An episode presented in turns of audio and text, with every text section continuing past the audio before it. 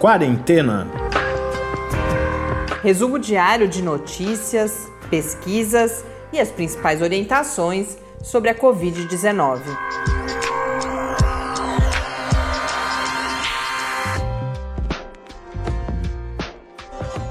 Quarentena, dia 80. Olá, bem-vindos ao nosso octagésimo encontro nesta nossa quarentena.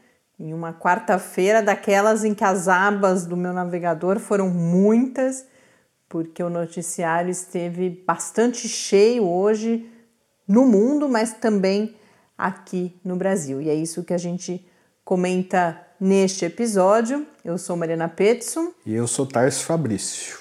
Brasil ontem, nos últimos dados oficiais que temos de mortes em 24 horas do Ministério da Saúde, bateu mais um triste recorde com 1.262 mortes.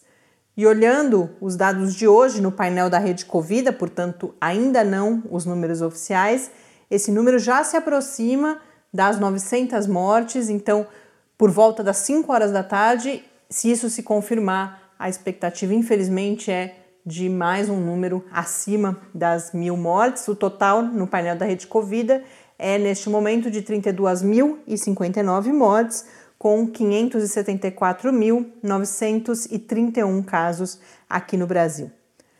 No mundo, segundo a Organização Mundial da Saúde, são 6.287.771 casos, e no painel da John Hopkins, este número é de 6.445.457 casos, com 382.451 pessoas mortas pela Covid-19 em todo o mundo.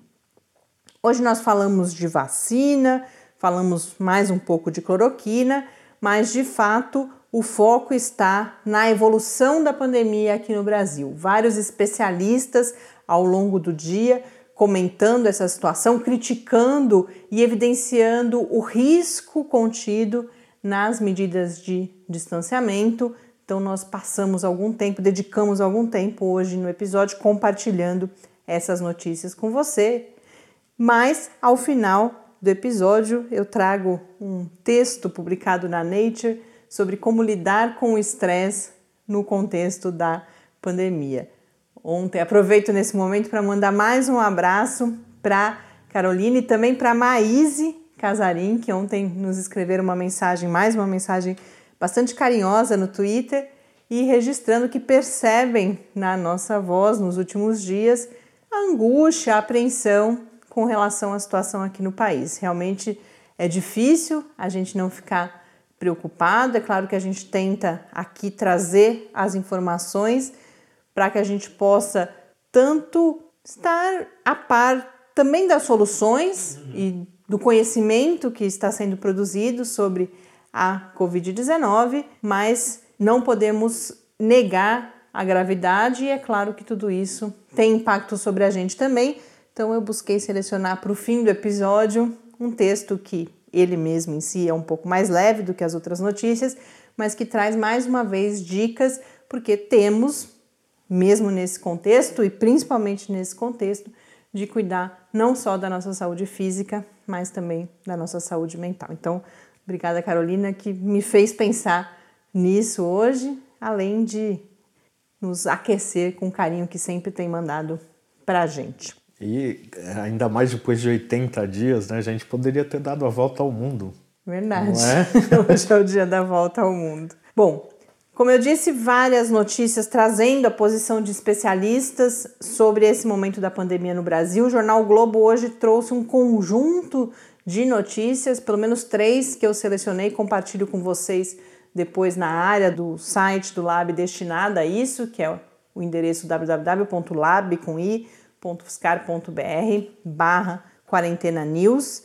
Em uma dessas notícias, um dos pesquisadores da Faculdade de Medicina de Ribeirão Preto, da Universidade de São Paulo, vai dizer, inclusive, e é o que é usado no título da matéria para chamar atenção, que é preciso informar a população de que ela está sendo liberada para ir para o abatedouro, porque ele e vários outros especialistas na matéria vão justamente comentar como as evidências todas são de que ainda estamos num momento de aceleração da transmissão e que, portanto, nada embasaria as medidas de relaxamento. Ele diz, inclusive explicitamente também, que não existe ciência nenhuma por trás desses planejamentos. E isso porque vários governadores e outras lideranças políticas têm alegado que esses planos são embasados uhum. nas evidências científicas, então claramente ele faz um discurso que se contrapõe a isso. E a, as análises nessa matéria, que são de especialistas ligados ao chamado grupo do portal Covid-19 Brasil, já falamos aqui outras vezes desse consórcio de pesquisadores de várias universidades, e a estimativa deles é que os municípios que reduzirem o distanciamento em porcentagens ali significativas, então para o município de São Paulo, por exemplo, se não me engano, eles falam em reduzir de 50% para 25%, que a expectativa é que em 10 dias esses municípios tenham um crescimento de 150% nos números de casos e de mortes. E como que eles chegam a essa conta?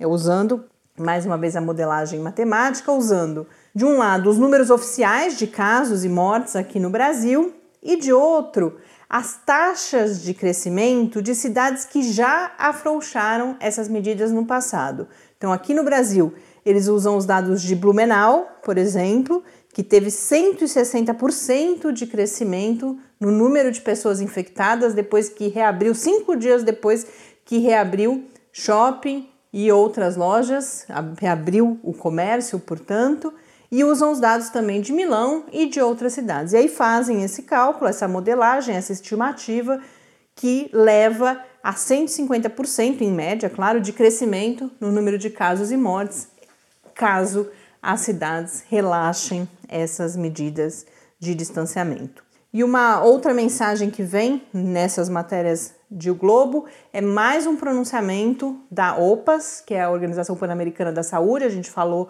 alguns desses pronunciamentos ontem aqui e hoje eles voltaram a demonstrar preocupação com a situação brasileira e falar que a testagem é uma das frentes em que o país está muito atrasado e que seria essencial, além, é claro, das evidências de redução da transmissão, para pensar em reabertura.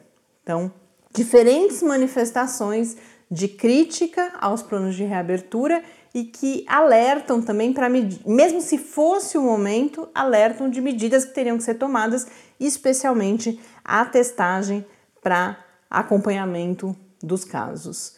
E a gente já tem aqui em São Paulo, inclusive, sinais de que será necessário voltar atrás nessa reabertura. É, né? Exatamente. Duas regiões de São Paulo que estavam autorizadas a flexibilizar a quarentena apresentaram uma piora nos índices e provavelmente devem voltar a adotar maiores restrições. São as regiões de Barretos e Bauru, que devem deixar a categoria amarela e voltar para a categoria laranja, daquelas categorias que a gente até já comentou aqui, que vão do vermelho, que é o lockdown, tudo fechado. Lockdown não, não chega a ser um lockdown, é né? como estávamos antes, Mas né? é a, a medida mais restritiva. Rígida. Então é vermelha, laranja, amarela, verde e azul. Azul é zero casos, né? Como se tudo tivesse normal.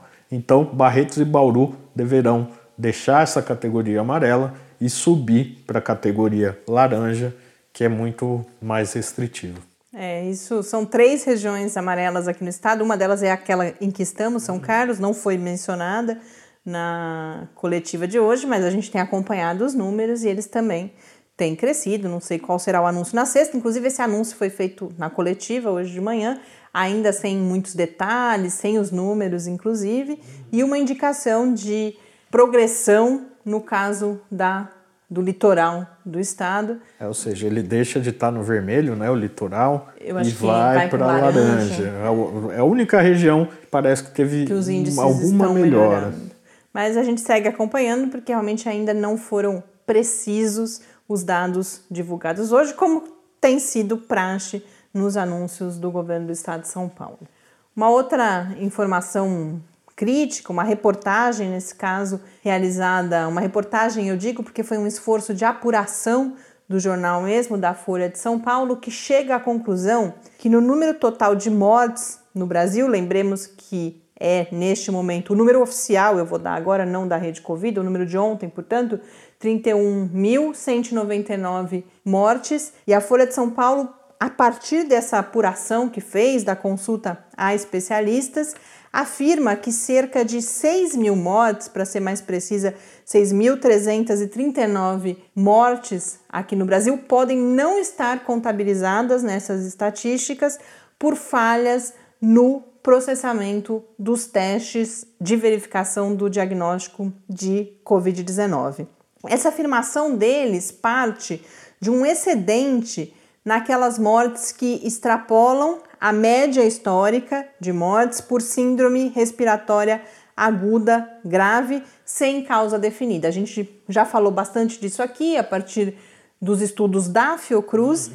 e aí a Folha de São Paulo pega esse número e vai olhar nos dados também problemas que aconteceram nas testagens e desse número de testes, por exemplo, ela conclui que 61% tiveram a amostra colhida da forma como foi colhida fora do período mais adequado, porque a forma mais tradicional de colher a amostra para o chamado teste PCR é com o tal do swab, que é uma espécie de cotonete que retira a amostra aqui da nossa narina.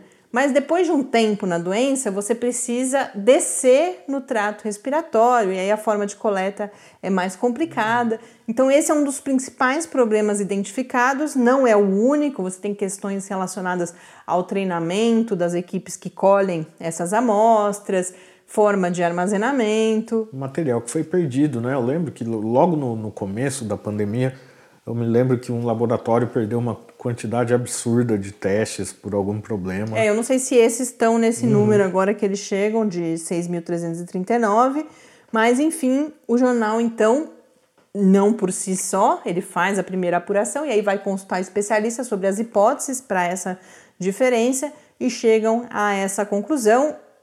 Os casos mais graves, os testes, a maior quantidade de testes perdidos estão nos estados de São Paulo, Minas Gerais e Paraná. E a resposta do Ministério da Saúde é que a maior sensibilidade dos sistemas de vigilância devido à pandemia, ou seja, uma atuação mais precisa desses sistemas de registro de óbitos por síndrome respiratória aguda grave, que isso estaria causando essa diferença, significando o quê? Que houve subnotificação ou que historicamente há subnotificação de óbitos por síndrome respiratória aguda grave, que isso explicaria essa diferença. Então, esse é o outro lado que a folha traz e que a gente reproduz aqui também. Um outro assunto que eu queria trazer é uma reportagem da agência FAPESP que vai falar e tem relação com o que nós falávamos antes aqui, de Bauru, de Barretos, a gente já comentou no passado, algumas cidades que eram hubs de transmissão. E agora a gente tem um estudo realizado pela Universidade Federal de Ouro Preto, em parceria com a Unesp, campus de São José dos Campos, e com o CEMADEM, que é o Centro Nacional de Monitoramento de Alertas de Desastres Naturais. Eles foram pesquisar, o que eles buscavam era a identificação de cidades mais vulneráveis à disseminação do vírus, à chegada do vírus e ao seu espalhamento. Isso a partir de dados principalmente de mobilidade, a partir de uma estratégia, de uma estrutura teórico-conceitual de redes, de nós, de redes.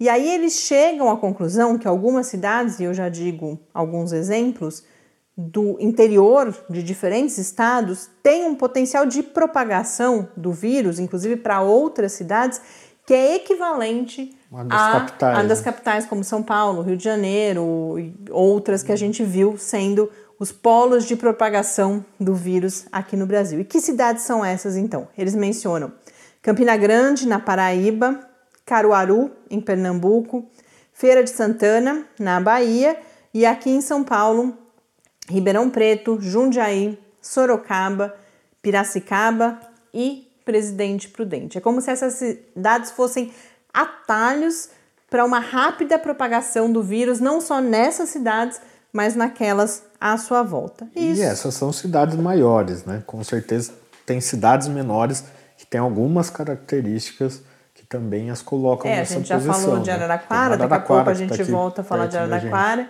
E por quê? Elas têm, então, essa população grande, mas o que eles mencionam, como eles estão trabalhando com essa questão das redes e dos nós de rede, eles falam que são cidades polo, porque concentram indústrias, comércio e serviços. E são cidades que têm uma importância regional é, muito grande, né?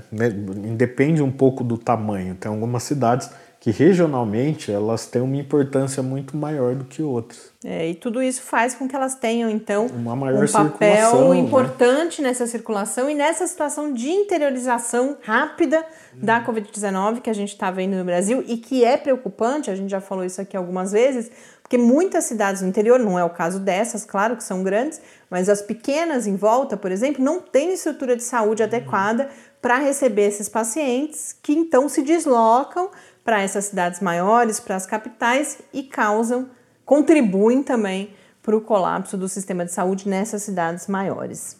Então, esse estudo tem a importância de alertar para isso e o que os pesquisadores colocam é que, como provavelmente viveremos segundas, terceiras, quartas ondas aqui no Brasil e eventualmente outras pandemias, que esse conhecimento é importante para a tomada de decisão sobre, por exemplo, contenção de mobilidade para evitar esse espalhamento. E no meio dessa confusão toda, nós temos no valor econômico uma notícia de que o Ministério Público Federal vai investigar a baixa execução do orçamento destinado à pandemia pelo Ministério da Saúde. Parece mentira a hora que a gente vê e principalmente quando a gente vai olhar para os números.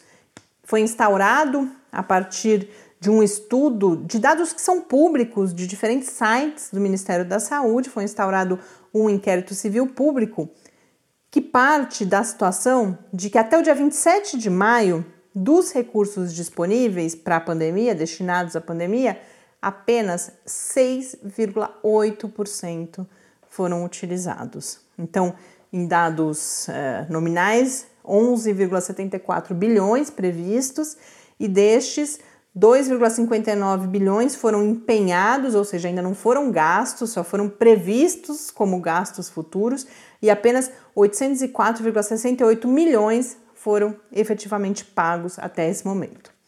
Além disso, há uma constatação também de redução nos repasses aos estados e municípios. Então, é toda essa situação que agora o Ministério Público Federal vai investigar. Eu falei de cidades e você mencionou inclusive Araraquara, e agora então eu chamo o quadro com o professor Bernardino, em que eu apresentei para ele uma dúvida de uma ouvinte, Heloísa, que a gente já brincou que está quase produtora, produtora, do programa também, tem nos ajudado bastante com a sugestão de temas. Aproveito para mandar mais um abraço para ela, que hoje nos escreveu, inclusive, novamente com mais uma sugestão que a gente já está preparando uma reportagem sobre isso, viu, Heloísa? Nos próximos dias, minha expectativa é conseguir trazer aqui, que é sobre a hipóxia silenciosa, o papel do oxímetro. A gente também tem uma sugestão de um outro ouvinte querido, que é o professor Romeu. Aproveito para cumprimentar também, mas isso é para os próximos episódios. Hoje, com o professor Bernardino, eu conversei justamente sobre essas diferenças que existem partindo do exemplo de São Carlos e Araraquara, que era a dúvida de Heloísa, que está aqui. É, para quem não sabe, São Carlos e Araraquara são duas cidades que têm quase o mesmo tamanho, cerca de 200 mil habitantes cada uma, é, ficam no, no, na região central do estado de São Paulo, e uma fica distante da outra cerca de 40 quilômetros. Foi esse, eu estava com essa dúvida, porque eu perguntei para o Bernardino, falei 40, falei, o Tarso agora vai falar um é. número diferente, que ele Não, sabe é, melhor é, que eu. É, é cerca de 40 quilômetros e elas têm quadros um pouco diferentes, né? É, e aí o professor Bernardino explica os fatores que podem levar a isso, e embora estejamos falando de São Carlos e Araraquara, é uma explicação que serve para quaisquer outras duas cidades. Então, vamos acompanhar. Perguntas e respostas sobre a Covid-19. Professor Bernardino, uma ouvinte nos perguntou como duas cidades relativamente próximas como por exemplo São Carlos e Araraquara, aqui na nossa região, a cerca de 40 quilômetros uma da outra, podem ter, no mesmo momento, situações bastante distintas em relação ao número de casos de Covid-19. Que fatores, ou quais são os principais fatores que têm impacto sobre esse quadro e podem gerar essa diferença? Olha, vários fatores podem influenciar no número de casos da Covid quando você compara um município com outro, mesmo tendo municípios perto. Bom, um deles é a idade da epidemia. Né? Se a, a epidemia entrar numa cidade primeiro do que na outra, então na hora que você põe no mesmo dia, elas vão ter números diferentes de casos acumulados. Né? Porque quanto mais velha for a epidemia no lugar, maior vai ser o número de casos acumulados. Outra coisa que colabora para a diferença é a agilidade da vigilância epidemiológica e a oportunidade de testagem diagnóstica. Se um município tiver maior capacidade de testagem diagnóstica do que outro, mais agilidade nisso, pode ser que isso também vai influenciar na diferença da contagem dos casos. Né? Outros fatores, a taxa de isolamento social. Se um município tiver uma taxa de isolamento social maior do que o outro, ele vai ter menos casos, né? e isso vai se repercutir nos números. Né? E outras questões é, socioculturais e comportamentais da população, do comércio, que podem influenciar na questão do isolamento social, criando essas diferenças. Então, esses são os fatores assim mais comuns é, que podem fazer com que a diferença da contagem é, aconteça entre um lugar e outro. Pode ser que haja também algumas outras características. Por exemplo, eu não sei exatamente se existe essa diferença entre São Carlos e Araraquara, mas vamos supor que Araraquara seja um, um afluente maior do que São Carlos, de pessoas vindas de outros municípios para trabalhar ou qualquer coisa desse tipo. Se acontecer uma situação dessa, isso também pode influenciar na diferença do número de casos. Então, assim, os fatores são os mais variados possíveis, né? É, a influenciar nisso e a gente tem que pensar em todos eles na hora de tentar fazer qualquer comparação. Obrigada, professor Bernardino. Até a próxima edição.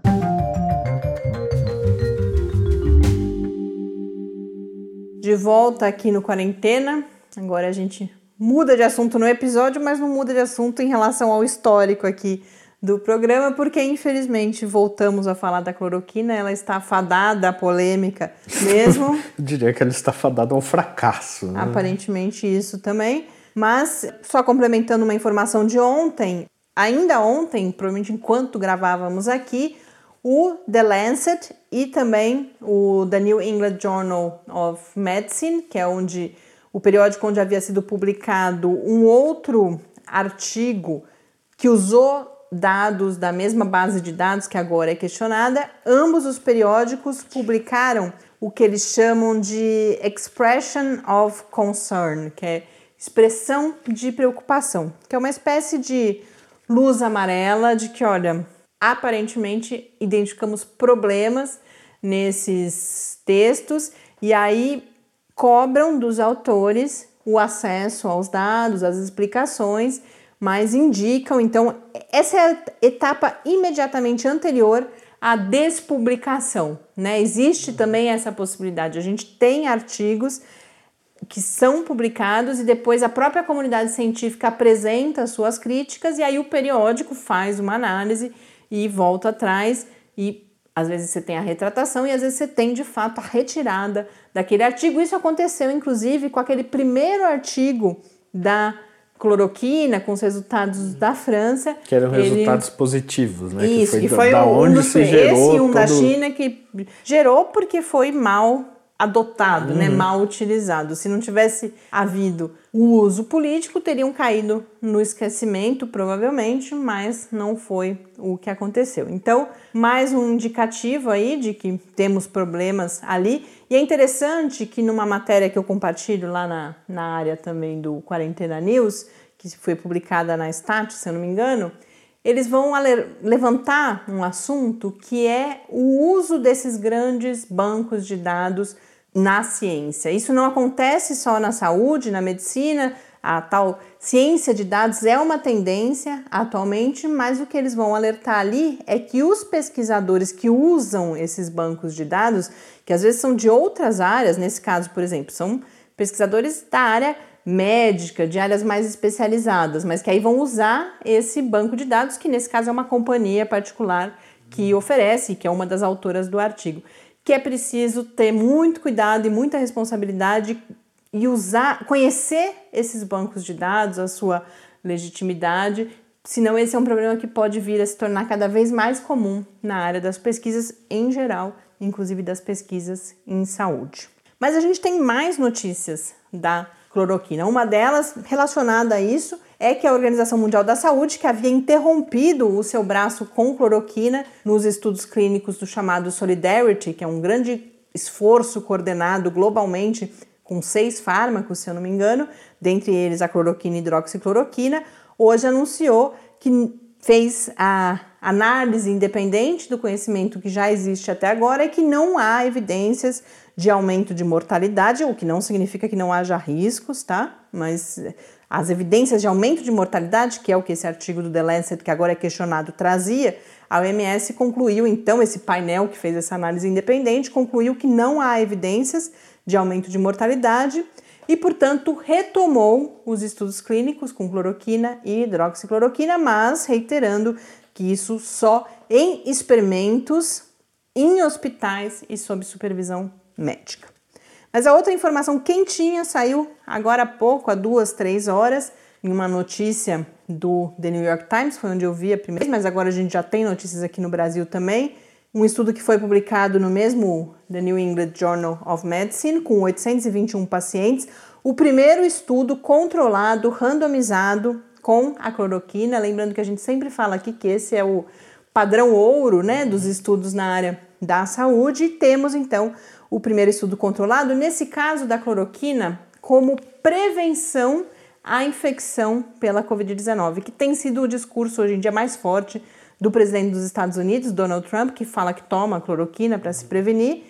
Nesse caso, como pós -trata tratamento pós-exposição. Então, esses 821 pacientes, eles eram 66% deles eram profissionais de saúde que tinham tido contato próximo com pacientes infectados e uma outra porcentagem era de familiares que conviveram com pessoas infectadas. Depois dessa convivência, tomaram a cloroquina.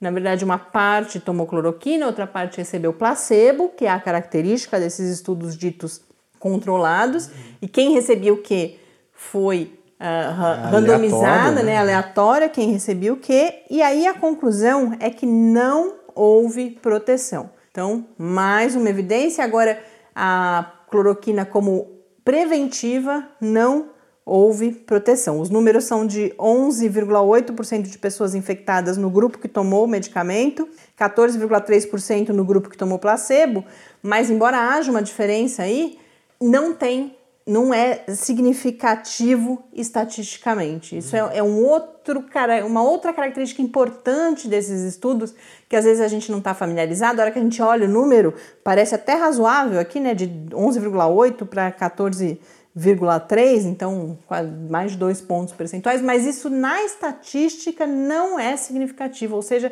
não representa nada, não há diferença. Quem tomou placebo, quem tomou cloroquina se infectou do mesmo jeito a porcentagem de pessoas que se infectou foi a mesma, então, sem evidência e também não tornou a doença menos grave. Embora esse não fosse o foco do estudo, eles também concluem que quem tomou e quem não tomou desenvolveu a doença ou agravou ou não forma. agravou da mesma forma, não teve diferença ali estatística também. Mas não foram identificados efeitos adversos graves, como por exemplo a arritmia cardíaca, tudo isso, mas lembrando que esse medicamento foi administrado primeiro para pessoas saudáveis, sem comorbidades, porque eles não poderiam colocar essas pessoas em risco aumentado de morte, por exemplo, e com todo acompanhamento em ambiente hospitalar. E por isso também a gente não teve esses uh, efeitos adversos graves. Então, mais um pouquinho aí da história da cloroquina.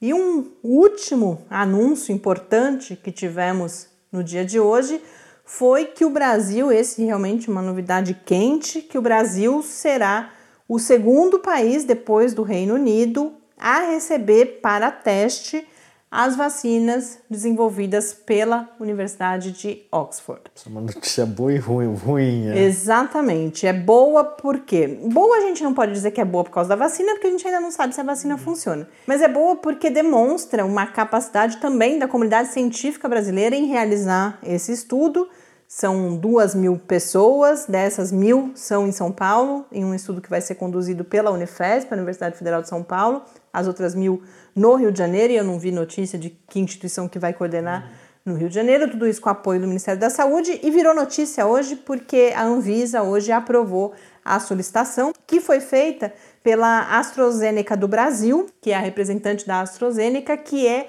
a parceira de Oxford na produção dessas vacinas. Agora, o lado ruim que o Tarso coloca é porque, como da outra vez que a gente falou dessa vacina, a gente disse isso, que havia uma preocupação, por exemplo, de não conseguir testar no Reino Unido, porque conforme você vai tendo um controle, que também não é o que está acontecendo no Reino Unido, que está com um número bastante alto, embora não tenha comparação com o que está acontecendo aqui no Brasil, né? Mas a hora que você começa a controlar, o número de pessoas expostas ou a, a, chance das pessoas serem expostas ao vírus, que é importante nessa fase 3, que você vai ver se a vacina está protegendo ou não, vai diminuindo e aí você não consegue finalizar os testes. A gente tem um exemplo aqui no Brasil com a dengue, né, Tarso? Que é a, um, tem uma, o, o Butantan ou a Fiocruz, não lembro o agora. Butantan. Está desenvolvendo, buscando uma vacina para dengue. O ano passado, Teve como. Que ficar parado porque o número de, de casos, de casos foi pequeno, foi então não dava que... para calcular se tinha protegido ou não. Então tem esse problema.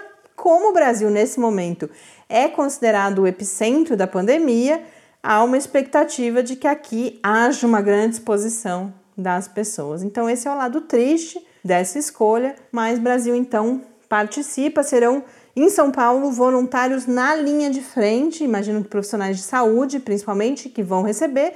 E por quê? Porque primeiro porque estão expostos, então facilita você chegar a esse número que é necessário, mas também porque se pensa que se ela for eficaz, já, já vai estar tá protegendo tá essas pessoas. Ali, né? Então, a gente acompanha aí esse estudo que estará sendo realizado no Brasil. Como eu prometi, antes da gente encerrar, depois eu tenho duas dicas rápidas ainda. Mas eu trago uma notícia para a gente respirar um pouco depois de todas essas notícias preocupantes, sem dúvida nenhuma, aqui no Brasil.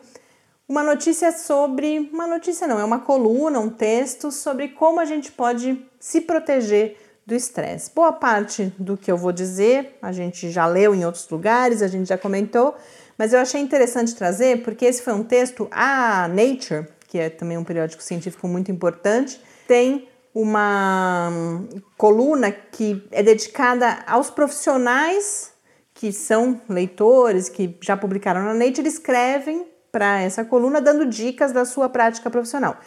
E hoje a gente tem esse texto, hoje ou nos últimos dias, da Luana Marques, que é brasileira. Ela é psicóloga, atua em Harvard, na Escola de Medicina de Harvard, e também é presidente da Associação de Ansiedade e Depressão dos Estados Unidos.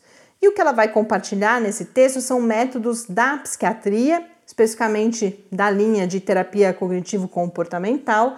Ela fala que parecem dicas muito simples, mas são anos de estudos, muitos dados empíricos que vão mostrar que essas coisas funcionam. E ela separa então três dicas. A gente só tá fazendo uma, viu, Tarso? Nas outras duas a gente está péssimo. E a gente sabe disso porque a gente está se sentindo ansioso, cansado, mas a gente tem tentado melhorar.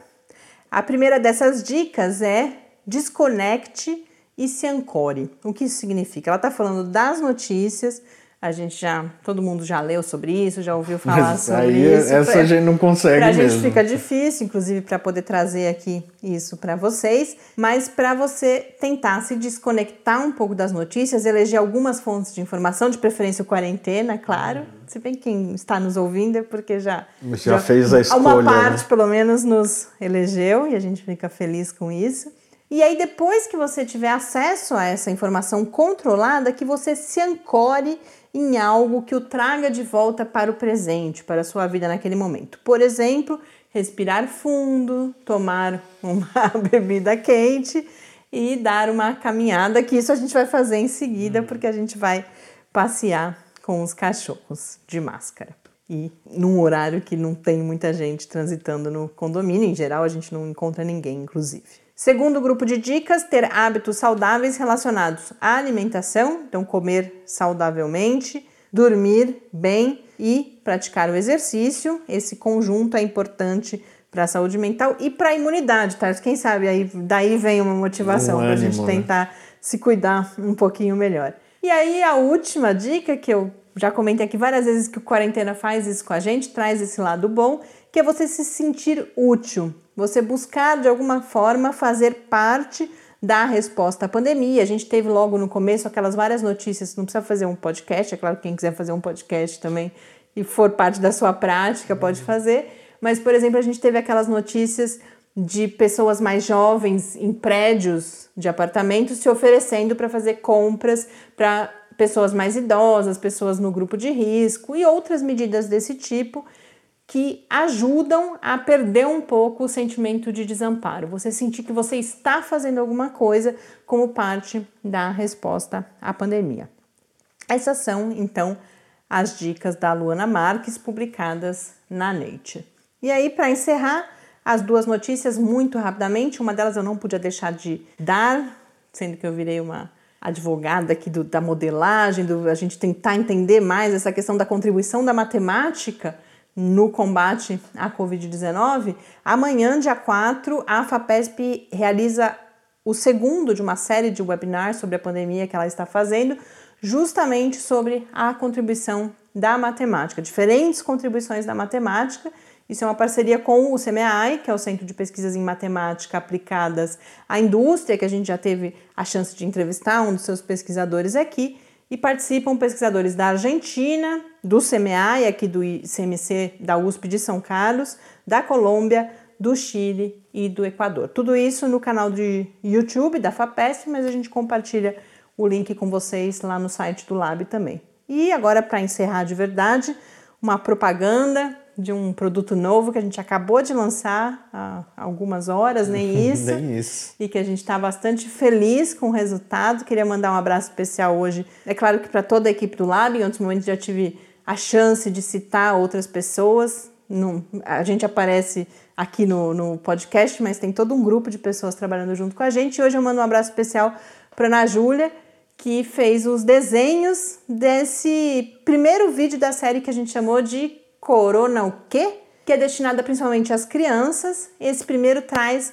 alguns conceitos mais gerais, Mais gerais. na linguagem do desenho. Então confiram nas nossas redes sociais, compartilhem, ajudem a gente a divulgar mais essa produção que a gente faz, tentando contribuir com a circulação de informações confiáveis sobre a Covid-19. E já que eu estou falando dos nossos contatos das redes sociais, encerro convidando-os a escrever para a gente no podcast quarentena.gmail.com ou conversar conosco também no Twitter, no Quarentena Cast. Mas você pode também, o Lab tem presença no, com esse nome mesmo, no Facebook, no YouTube, no Instagram, no Twitter. No Twitter é Clique Ciência.